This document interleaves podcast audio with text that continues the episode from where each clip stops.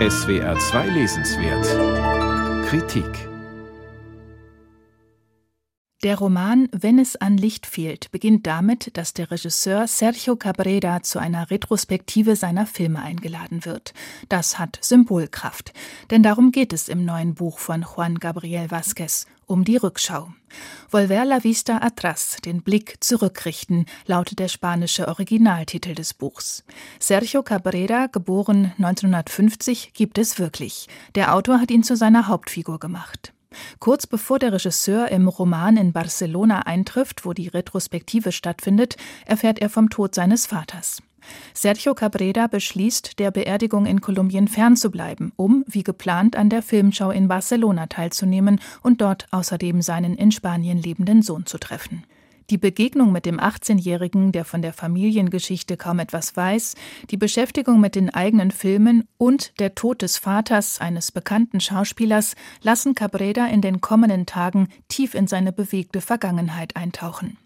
Lange Rückblenden sind das Stilmittel, zu dem der Autor greift, um die abenteuerliche, komplexe und hochpolitische Geschichte der kolumbianischen Familie Cabrera zu erzählen, einer Familie von Künstlern und Guerilleros. Es sei vorweggenommen, dass das Leben hier einen faszinierenden Stoff zur Verfügung gestellt hat, den Vasquez literarisch höchst spannend umsetzt. Im Mittelpunkt steht Sergio Cabrera, der Regisseur. Aber es geht auch um seine Schwester Marianella, den Vater Fausto und die Mutter Luz Elena.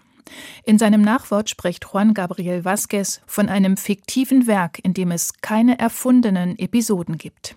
Denn das Buch basiert auf langen Interviews des Autors mit Sergio Cabrera und seiner Schwester. Dass die Geschichte sich tatsächlich wie ein Roman liest und nicht wie eine Biografie, liegt daran, dass Vasquez sich tief und gründlich hineingearbeitet hat in seine Figuren und in die Schauplätze.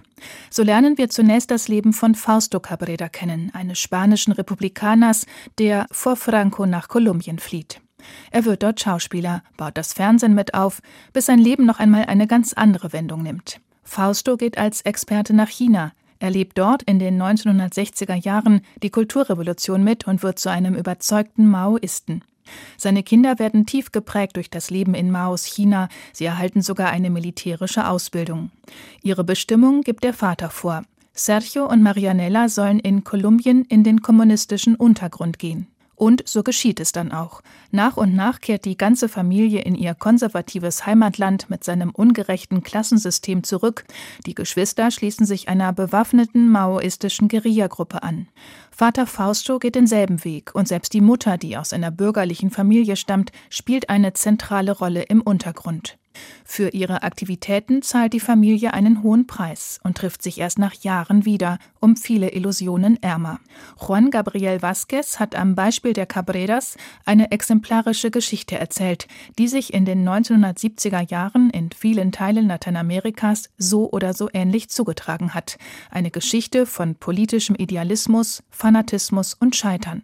Das Besondere an der Familie Cabrera ist, Sergio und Marianella werden nicht gegen den Willen der Eltern zu Guerilleros, wie viele andere aus ihrer Generation, sondern sie erfüllen damit den Traum des Vaters. Ihre eigenen Motive bleiben etwas blass im Roman, sei es, weil sie es auch in der Wirklichkeit waren, sei es, weil es dem 1973 geborenen Autor schwerfiel, sich in Sergios und Marianellas aufständisches Handeln komplett einzufühlen. Vielleicht ist das auch der Grund dafür, dass Vasquez gewandte, schnörkellose Sprache manchmal etwas zu glatt wirkt für die dramatischen Ereignisse und Entscheidungen. Sergio jedenfalls lehnt sich erst dann gegen den übermächtigen Vater auf, als er beschließt, nicht erneut in China zu leben, sondern in Europa Film zu studieren.